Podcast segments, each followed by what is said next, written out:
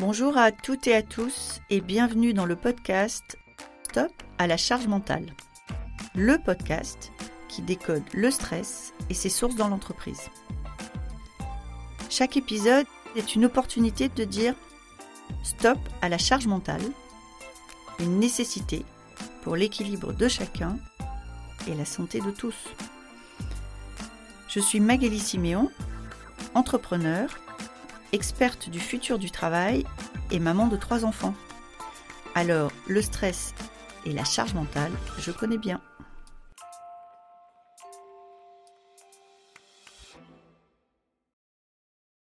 Bonjour, aujourd'hui je reçois Nadalette Lafontaine.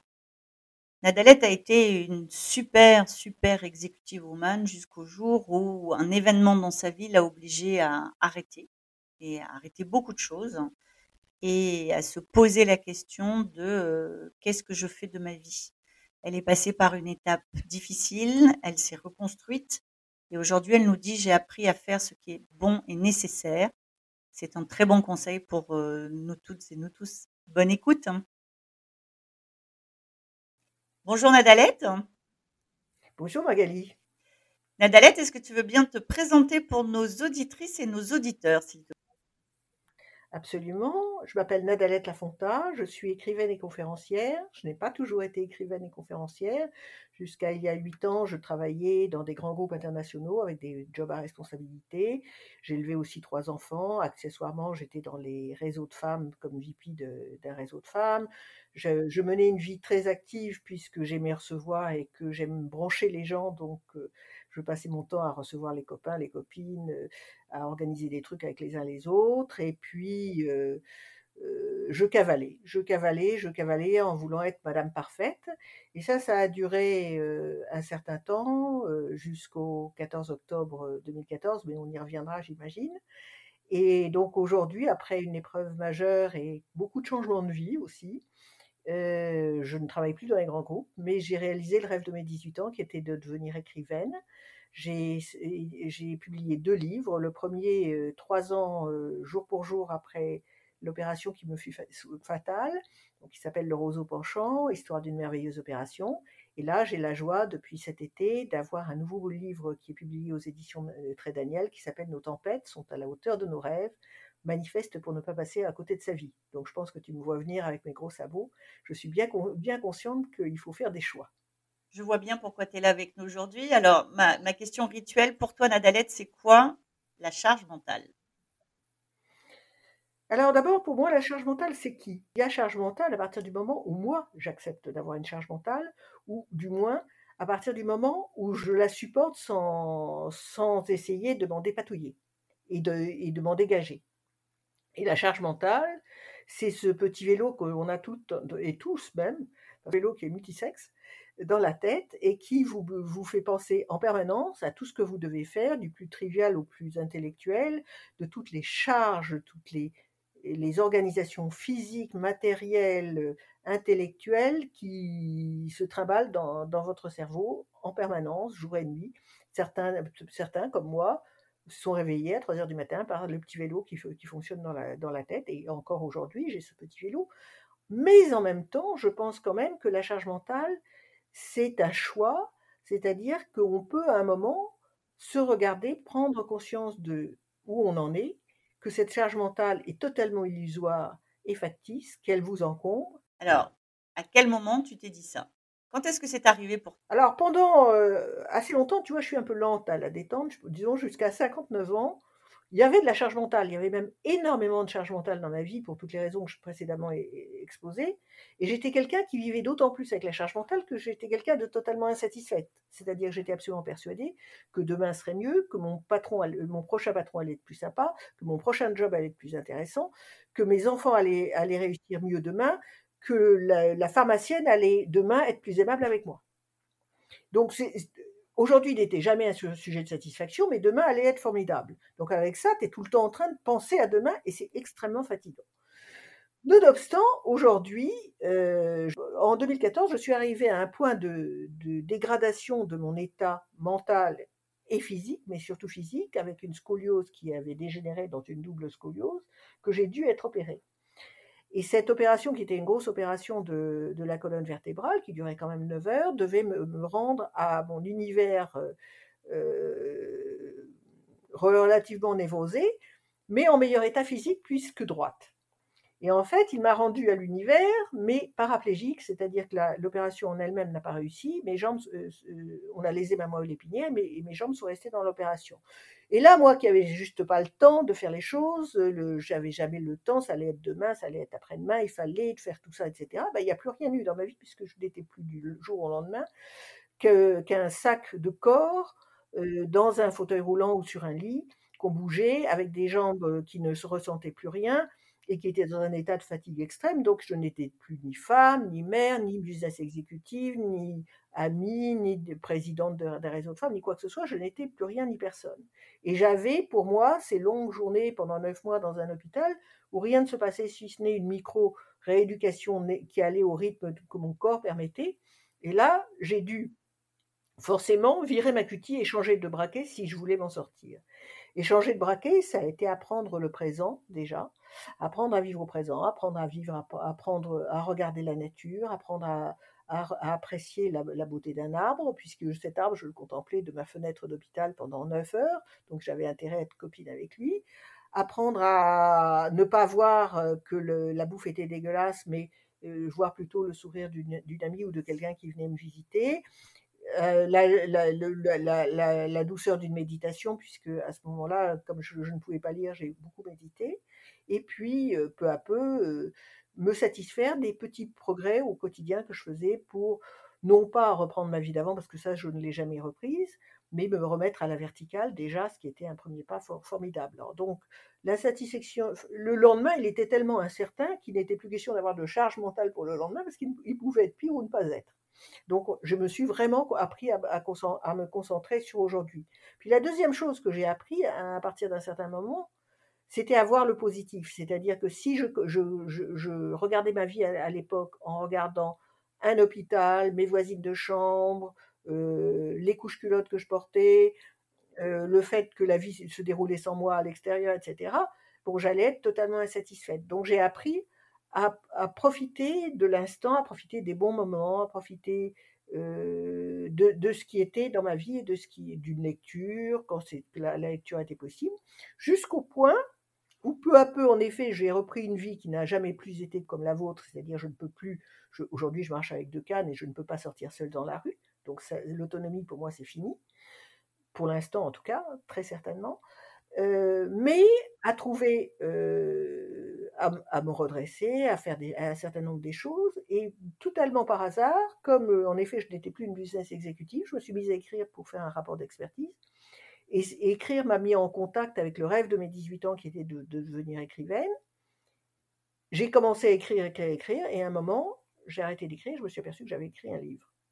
Donc en fait, euh, la charge mentale abandonnée m'a amené à récupérer le rêve de mes 18 ans et à vivre ma vie rêvée sans me projeter sur hier, qui n'était plus, puisque mon état, en effet, je ne vais plus danser le rock ou courir un marathon, ni chercher demain, donc en lâchant deux pôles de, de, de possibles charges mentales euh, pour me consacrer sur le plaisir d'être. Alors, si je reviens un petit peu, euh, euh, si on revient sur les premiers jours, parce que je, je, vois bien ce que tu racontes et qui est un chemin, donc le chemin, c'est pas, tu t'es pas levé, réveillé un matin en disant Bon, bah là, je suis là et donc maintenant, je vais regarder le positif et je vais penser à aujourd'hui. Euh, comment se passent les premiers jours? Comment on lâche cette charge mentale? Qu'est-ce qui déclenche?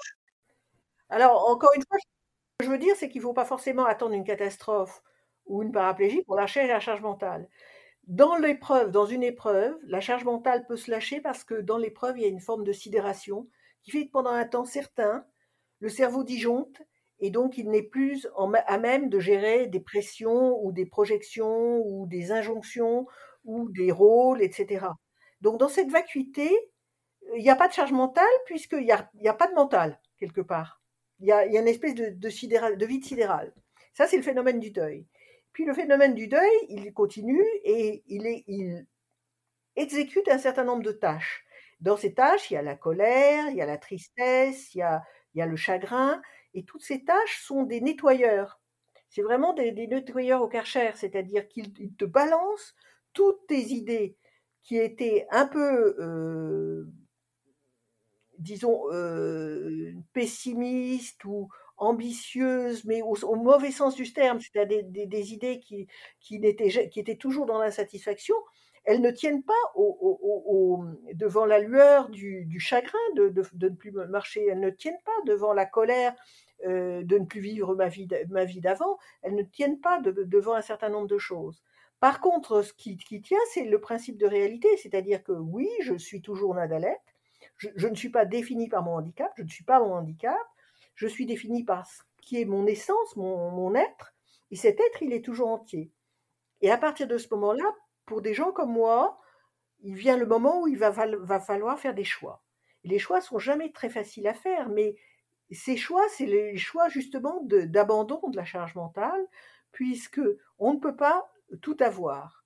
Euh, quand on doit faire un choix, ça veut dire perdre des choses. Donc moi, par exemple, j'ai choisi que j'ai choisi et j'ai pu choisir de me remettre debout, mais j'ai su que, par exemple, danser le rock and roll, c'était terminé. J'ai su que de partir euh, avec un petit sac pour euh, aller faire des courses toute seule ou aller marcher dans Paris ou aller marcher à Arcachon, c'était terminé. Il y avait un certain nombre de choses qui n'existaient plus. Donc ce n'était même plus la peine d'avoir de charge mentale sur ces choses-là puisqu'elles disparaissaient d'exécutive, elle a totalement disparu.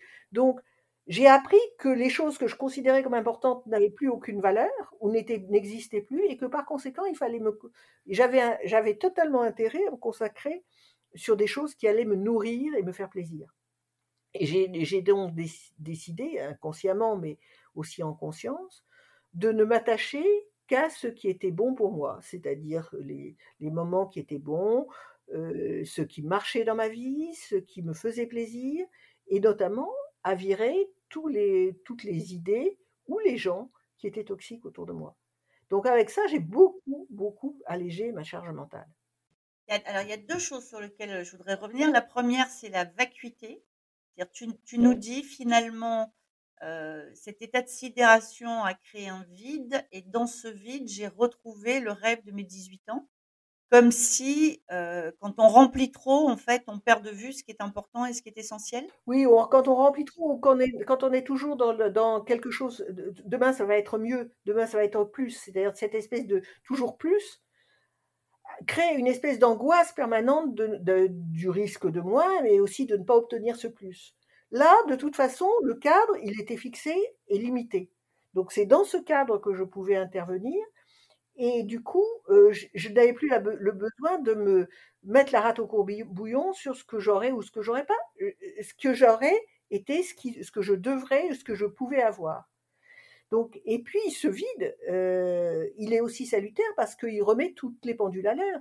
Il, permet de se poser la question de quelles sont mes vraies valeurs. C'est-à-dire, est-ce que mes vraies valeurs, c'est des, valeurs euh, de société, euh, j'allais dire capitalistique au sens large, où il faut réussir socialement, réussir financièrement, bosser comme une dingue,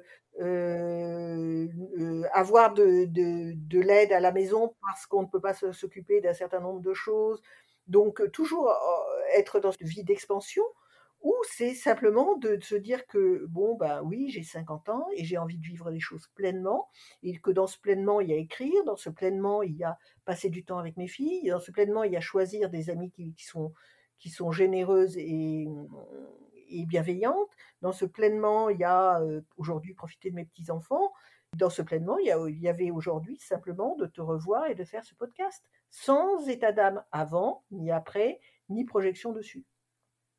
Ici et maintenant. Et la deuxième chose, parce que je pense que c'est la première fois que le sujet sort de façon aussi explicite dans ce podcast, euh, tu as dit j'ai éliminé de ma vie les personnes toxiques. Est-ce que tu peux nous dire euh, à ce moment-là ce que c'est que quelqu'un de toxique dans ta vie et qu'est-ce que tu gagnes à les alors ça, c'est, euh, j'allais dire, c'est plus récent. Ça, ça ne s'est pas fait euh, forcément au moment de l'accident opératoire. Disons que l'accident opératoire a été le révélateur qu'il y avait autour de moi des gens qui n'étaient pas forcément bienveillants. C'est-à-dire quand je dis des gens pas bienveillants, c'est des gens qui, pour se rassurer eux-mêmes et aussi parce qu'ils pensent que c'est ce qu'ils doivent dire, vont t'expliquer ce que doit être ta vie, combien tu as fait d'erreurs dans ta vie, combien cette opération, on t'avait dit que, c'était dangereux et tu n'aurais jamais dû la faire. Bref, tout ce que tu aurais déjà dû, faire dans ta vie que tu, que tu as franchement loupé, ma pauvre fille. Et ça, ces gens-là, quand tu es vraiment mal, il n'y a qu'une chose à faire, c'est les virer. Parce que ça ne te sert à rien. Et franchement, c'est ce que j'ai fait. C'est-à-dire quand il y avait des gens que je, sentais euh, intuitivement que, si je les voyais, ça allait me démonter, je ne les voyais pas. Puis il y a des gens qui se sont virés d'eux-mêmes, parce qu'il y a des gens que, le malheur des autres euh, n'attire pas. Ils ont peur euh, de la maladie, du handicap, de la mort, du chagrin, de tout ça, et ils disparaissent. Et c'est souvent avec, tu es extrêmement surprise des gens qui disparaissent parce que c'est pas ceux, c'est ceux sur lesquels tu comptais, c'est pas ceux sur lesquels tu pensais qu'ils allaient partir en courant. Mais ça, c'est la vie. Il y a des gens qui disparaissent de ta vie parce que euh, toi, malheureuse, c'est trop difficile pour eux, euh, ou à supporter, ou ça ne les intéresse pas. Donc ça, cela, c'est une autre catégorie qui disparaît. Alors tu vas me dire, une fois que tu as, dégagé tout ça, déjà, il reste quand même un noyau amical euh, chouette et, présent. Et puis d'abord, tu rencontres d'autres amis. Par exemple, toi, je t'ai rencontré, je te connaissais pas, et puis on a, on a, il y a un lien qui s'est créé, et, bon, et, parce que tu fais du vide dans ta vie, bah, tu ouvres à d'autres rencontres, tu ouvres à d'autres opportunités, et tu ouvres à autre chose. Et puis un peu plus tard, euh, j'ai un peu évolué sur la question, et je me suis rendu compte qu'en fait, euh, même quand tu vas bien, il y a un certain nombre de gens autour de toi euh, qui sont, euh, qui, avec lesquels, grosso modo, l'histoire est finie. L'histoire est finie, on n'a on a plus rien à se dire, ou on, a plus, on ne doit plus rien se dire, ou on ne doit plus se voir. Il y, a, y, a, y, a, une fin d'histoire là. Et, et si c'est une fin d'histoire, en fait, euh, pour moi, il faut accepter que et ne pas, ne, ne, ne pas s'accrocher. Et, et, là, si tu veux, pour moi, j'ai quelque chose qui, que j'ai envie de transmettre qui est complètement personnel, mais quand j'écris, j'écris vraiment avec authenticité et avec le fond de, de, qui je suis. Et en posant un certain nombre de mots et de valeurs, euh, notamment avec ce dernier livre, Nos tempêtes sont à la hauteur de nos rêves, j'ai été assez audacieuse dans ce que j'ai mis dedans, très, très, très authentique, très vrai dans ce que j'ai mis, avec des principes qui sont les miens, mais que je n'avais pas totalement appliqués dans ma vie. Et eh bien là, ça a été l'excellente occasion de le faire. C'est-à-dire qu'une fois que tu as mis sur le papier, sur ton ordinateur et sur le papier, et en plus, quand c'est publié un certain nombre de choses, comme disent nos amis américains, walk your talk. Illustre ce que, tu dis. Et l'écriture m'a obligé, au sens d'une obligation, à faire un certain nombre de choix difficiles dans ma vie, mais qui me sont au final très bénéfiques. C'est-à-dire qu'en effet, je prends soin de moi, en effet, je m'aime plus que je ne me suis jamais aimé. En effet, je me respecte.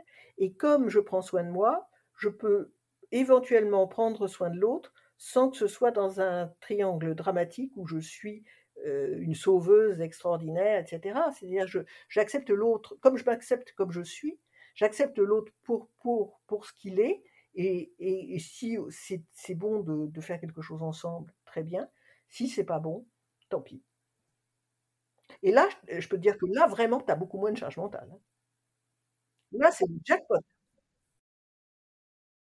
C'est ce que j'allais dire. Est-ce qu'aujourd'hui, dans cette vie que tu as reconstruite et où tu as choisi, tu considères que tu n'as plus de charge mentale Ou est-ce que comment, comment tu, tu qualifies ta charge mentale? Oh, je suis pas encore parfaite. Hein. Je suis en bonne voie, disons. J'ai encore de la charge mentale parce que forcément, tu as toujours des gens que tu aimes et pour lesquels tu te soucies. Moi, j'ai de la charge mentale si un de mes petits-enfants ou une de mes filles euh, a un souci. Ça, c'est une, mais c'est une charge mentale saine. Je n'ai plus de charge mentale malsaine. Et quand j'ai une charge mentale malsaine, tout en moi, tous mes marqueurs me le disent. Et du coup, euh, si par exemple, il m'arrive encore de temps en temps de faire des insomnies à 3 heures du matin et de me réveiller, d'avoir un petit vélo dans la tête avec 15 000 trucs. Mais là, je me dis non mais attends, tu n'es pas en train de me refaire ce truc-là, ma fille. Et si ça passe pas avec de la respiration, etc., je me fous une méditation et ça passe. C'est-à-dire que je l'envoie valdinguer. Il sera largement temps demain de faire la liste des courses. Il sera largement temps demain de penser à passer ce, ce coup de téléphone. Il sera largement temps demain de, de voir si ça va ou si ça va pas. Là, c'est le moment de parler avec Magali. Là, c'est le moment de dormir. Là, c'est le moment de câliner mon chat. Là, c'est le moment d'aller marcher dans l'eau. Et je ne fais que ça et j'y suis totalement présente. Et je, ne laisse plus de pollution. La plupart du temps. Est-ce que finalement, euh, si on, on, devait résumer, c'est ça d'évacuer sa charge mentale, c'est d'être là, ici, maintenant, et de considérer que les choses se feront en fait. C'est pas d'y penser à l'avance qui va servir à quelque chose. Oui, et puis d'être un peu moins multitâche, c'est-à-dire que oui, on a cette tendance, nous les femmes, d'être multitâche et de, on a cette vision à 360 degrés en permanence. Ben, il y a des moments, et ben, il va falloir se passer à 90 degrés maximum. Et c'est vrai que c'est un entraînement. Hein. on n'est pas câblé comme ça. Est-ce que tu as l'impression que tu fais moins de choses par rapport à ce que tu voudrais faire. Aujourd'hui, tu peux faire moins de choses, mais est-ce que tu as l'impression que d'avoir lâché ça te rend moins efficace, plus efficace, ou ça se joue ailleurs? Non, ça se joue ailleurs. Je fais moins de choses parce que je n'ai plus l'état de santé de faire le même niveau d'activité. Hein, ça, c'est réel, Donc, je sais que, si tu veux, si j'ai trois, trois rendez-vous avec des journalistes dans la journée, je ne vais pas en faire un quatrième parce que je vais être fatiguée. Je ne serai pas énergétiquement bien.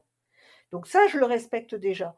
Mais en, même temps, quand je fais les choses, je les fais beaucoup plus profondément et puissamment.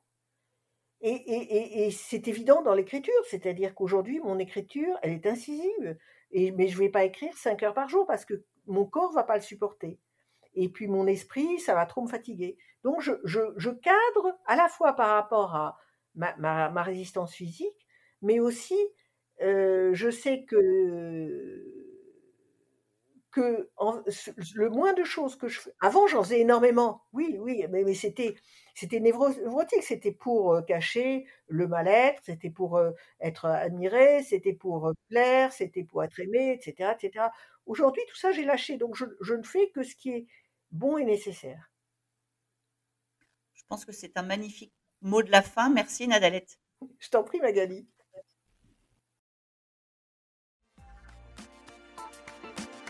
Merci beaucoup d'avoir été avec nous aujourd'hui. Cet épisode vous a plu? N'hésitez pas à me laisser une note. Envie d'en savoir plus? Abonnez-vous directement depuis votre appli de podcast préféré. Et si vous souhaitez me confier votre histoire sur le stress en entreprise, contactez-moi via notre site Lily facilite la vie. Le lien est dans la description. Je vous donne rendez-vous la semaine prochaine pour un nouvel épisode de Stop à la charge mentale. Merci et à bientôt